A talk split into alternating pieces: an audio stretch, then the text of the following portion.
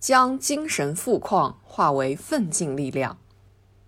二月十七日，感动中国二零二零年度人物颁奖盛典在中央电视台综合频道播出。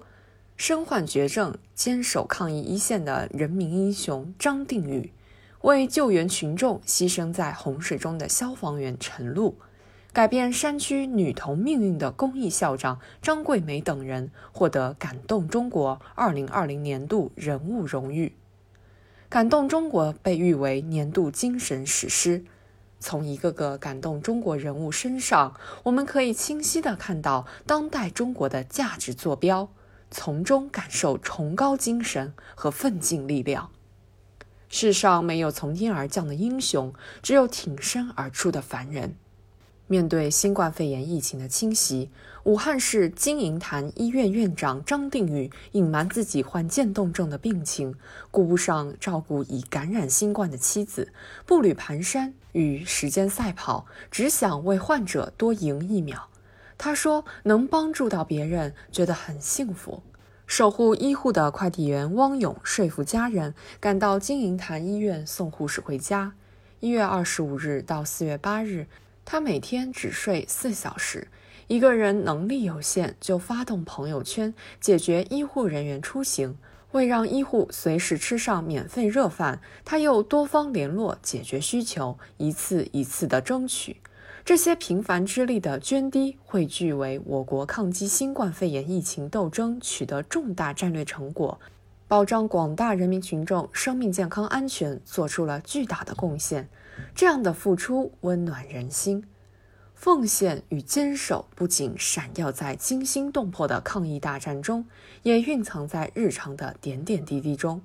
十二年来，改变山区女童命运的公益校长张桂梅，帮助云南丽江华坪女高一千多名女生走出大山上大学。学生的好成绩频出，校长张桂梅的身体却每况愈下。但他说：“听到学生们毕业后能为社会做贡献，我觉得值了。”从肿瘤医院旁小巷里的油条摊位，到炒一个菜收一元的抗癌厨房，十八年来，创办爱心厨房、温暖无数人的万佐成、熊庚香夫妇，用微弱的灯照亮寒夜的路人，用火红的灶晕映出亲情的味道。这对夫妻的初心十分简单：有的病治不好了，但能让病人吃好一些，家属的遗憾也能少一些。我们感谢他们数十年如一日的初心和坚守，他们都是普通人，却为无数人点燃了希望之光。感动凝聚成眼角的泪水，更应化为奋进的力量。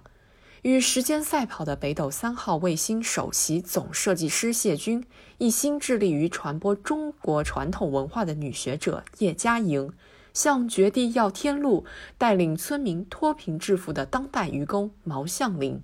不畏艰险丈量祖国山河，六十七年初心不改的国策一大队，感动中国的每一位获奖者都是一座精神富矿。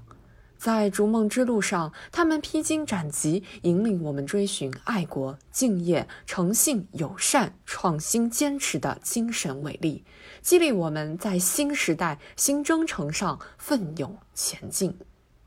榜样的力量是无穷的。踏上全面建设社会主义现代化国家的新征程，我们当以榜样为标杆，学习他们的先进事迹，感悟他们的奋进精神，把精神富矿化为奋进力量，当有价值的人做有价值的事。要用爱国主义诠释人生的意义，用爱岗敬业开创不平凡的业绩，用锐意创新攀登事业高峰，用诚信友善传递温暖大爱，用无私奉献丰富人生色彩，在砥砺奋进中收获精彩人生。